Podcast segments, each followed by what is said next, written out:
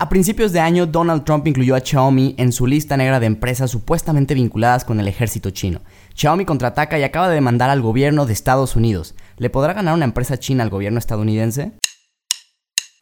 Finanzas en órbita. Bienvenidos Blinkers una vez más a otro episodio de Finanzas en órbita. Hoy toca darle un poquito la vuelta a las noticias que hemos tenido últimamente. Hoy nos vamos hasta el otro lado del mundo porque la noticia de este casi fin de semana la encabeza la gente de Xiaomi, quienes pues han decidido aventar una demanda al gobierno de los Estados Unidos. ¿Qué pasó? Aquí te vamos a contar, pero te saludo Rafa, ¿cómo andas? ¿Qué onda mi Alex? Muy bien, muchas gracias. Un saludo también a todos los flinkers que nos escuchan. Y pues mira, yo creo que para entender bien la razón de la demanda, lo primero que tenemos que hacer es explicar qué es la lista negra, la famosa lista negra de Donald Trump. Y básicamente ahí se incluyeron empresas con supuesta vinculación con el gobierno chino. Y digo supuesta vinculación porque en muchos casos, como es el de Xiaomi, no dieron un vínculo claro o una prueba contundente de que realmente existe esta relación. O sea, punto, hay una empresa dentro de esta lista que sí eh, produce armamento, ¿no? Entonces ahí la, la, relación sí es como más obvia, le vende al gobierno chino. Pero en este caso realmente hasta sorprendió a analistas que se dedican a checar esta relación entre Estados Unidos y China porque realmente no, no había como esta vinculación evidente y tampoco presentaron pruebas. Ahora, dentro de las empresas que están en esta lista, algunas conocidas, puede ser SMI, que es el mayor fabricante de chips en China, DJI, que es famosa por sus drones y que, güey, no sé si tú los has visto, pero la neta están muy fregones. Sí, están muy chidos. Está también ByteDance, que es la empresa dueña de TikTok, que muchos usamos. Y bueno, entre otras muchas que realmente son bastantes y no tendríamos tiempo de mencionarlas todas. Pero básicamente está en esta lista que implica pues que a partir de noviembre de este año ningún americano va a poder tener inversiones en acciones de estas empresas, que se van a eliminar de las bolsas de Estados Unidos sus cotizaciones y se va a limitar la interacción comercial con empresas americanas. No tan drástico como fue el tema de Huawei, que ahorita lo vamos a comparar un poco, pero sí se va a limitar la interacción. Pero entre los principales afectados está Qualcomm, BlackRock o Vanguard, que son empresas que tienen muchas acciones de esta empresa y que evidentemente si, si Xiaomi no logra salir de esta lista, pues tendrá que evidentemente vender esas posiciones y pudiera generarles ahí algunas pérdidas. La verdad es que a mí me da la impresión, Alex, no sé tú, pero que pareciera que Donald Trump lo único que quería era como meter ahí un poco, llamar la atención en sus últimos días y dijo, a ver qué otra empresa meto para que todo el mundo hable de mí, todo el mundo hable de esto. Y no sé, esa es a mí la impresión que me da. Sí, es como una manera que tuvo como de complicarle también el inicio de la presidencia a Joe Biden, ¿no? Porque le deja muchos problemas. Entre estos, pues le deja precisamente este, este con, con Xiaomi, ¿no? Pero bueno, Vamos a desglosar un poquito más porque ya saben que aquí nos encanta ir como desmenuzando un poquito la información. ¿Y qué onda con esta demanda? Ustedes y nosotros ya sabemos cómo es el, personaje o la persona, a veces ya ni se sabe de Donald Trump. Antes de abandonar el puesto deja precisamente esta instrucción de mandar a Xiaomi entre las compañías que ya mencionaba Rafa y otras cuantas a formar parte de esta famosa lista negra por las supuestas vinculaciones. Pero evidentemente, pues cuando te acusan de algo, Rafa, cuando no es tu culpa o simplemente pues no es verdad, te molestas y te defiendes. En este caso, Xiaomi ha decidido defenderse a través de eh, pues una demanda contra el, el Departamento de Defensa que son los responsables de proporcionar las fuerzas militares para proteger la seguridad de este país, bueno, Estados Unidos, y esta demanda se comparte también con el Departamento del Tesoro. ¿Quiénes son ellos? Pues nada más y nada menos que los que producen todo el dinero para Estados Unidos, dirigen las finanzas federales, supervisan los bancos nacionales, también a las, a las instituciones de ahorro y esto lo están haciendo sosteniendo que no son una propiedad, pero tampoco son controlados, ni tampoco están afiliados al ejército chino, sino que eh, propiamente son un proveedor de productos y servicios para usos civiles y comerciales. Creo que esto nos queda bastante claro a todos nosotros porque supongo que tenemos un conocido que usa un celular Xiaomi, incluso puede ser que tú que nos estés escuchando estés utilizando un celular de esta compañía, pero en fin, vamos viendo cómo trata este tema la nueva administración de Joe Biden, que si algo tiene oportunidad de hacer Rafa es arreglar un poco las relaciones con el mundo y sobre todo la relación comercial con el gobierno chino.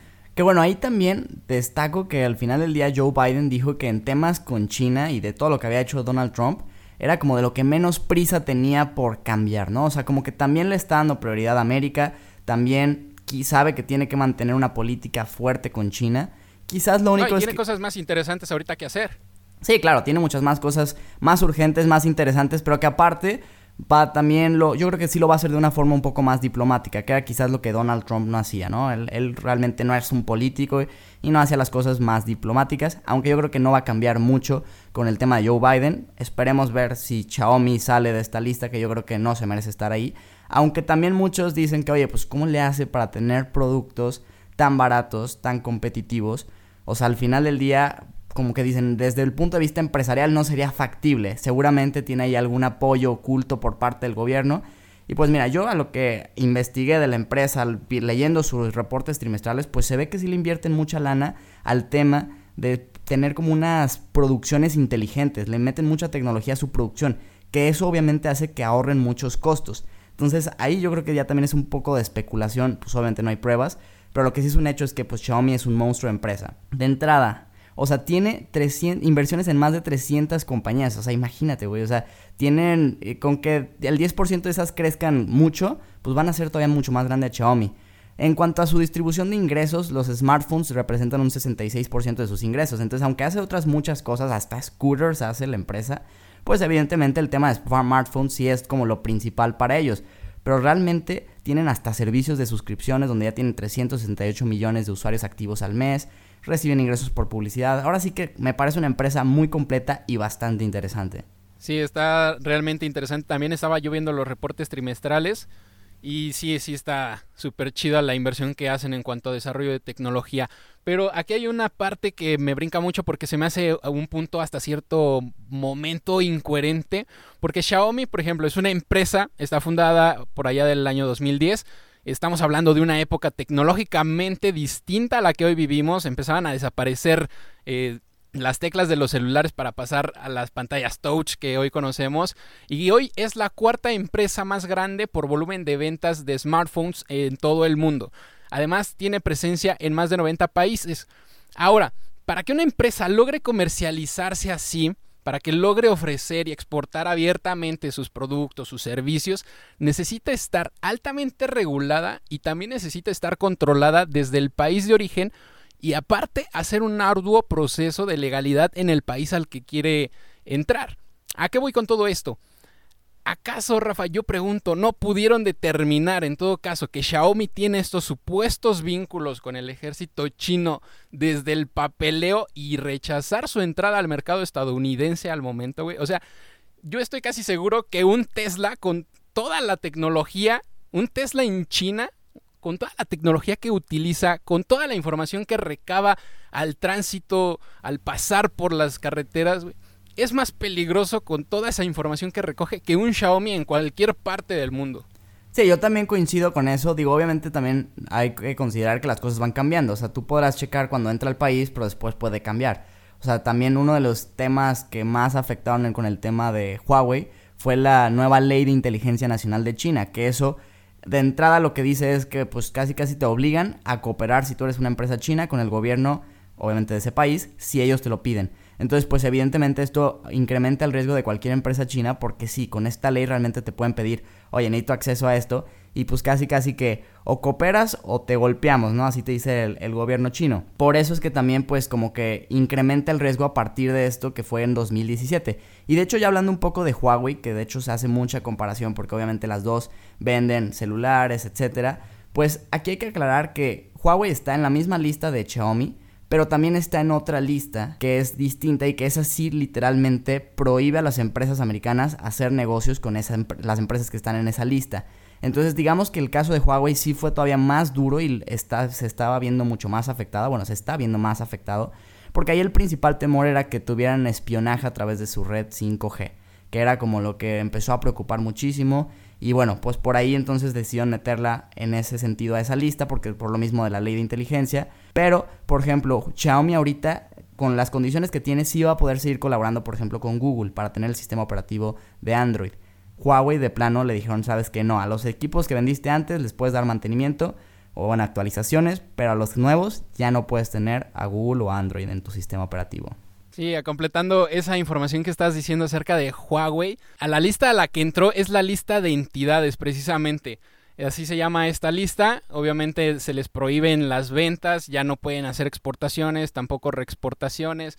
Prácticamente se prohíbe ya literalmente la tecnología de esta compañía porque Resulta ser que en febrero del año pasado Estados Unidos acusó a esta empresa, a Huawei, por obtener información acerca de propiedad intelectual de seis compañías de su mercado violando una ley que se llama la ley Rico, que habla acerca de chantaje civil, influencias, habla también de organizaciones corruptas. Y de qué manera dijo el Departamento de Justicia que se había violado esta ley, pues a través de un método en el que premiaban como de manera financiera a trabajadores que llegaban a sus plantas nuevas y les ofrecían información porque ya habían trabajado con empresas de tecnología anteriormente, entonces se robaban como estos diseños tecnológicos, ¿no?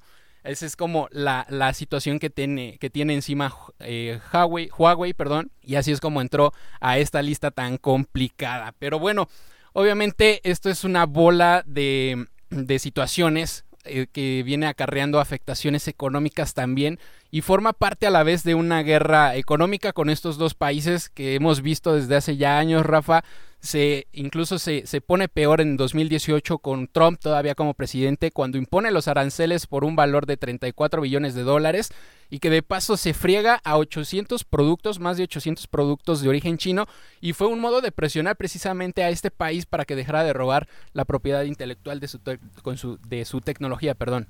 Sí, es que ahí es un tema porque obviamente como país te tienes que defender de este tipo de acciones pero también tienes que entender que estás ante la otra potencia mundial que es enorme y que una guerra no termina beneficiando mucho a ninguno.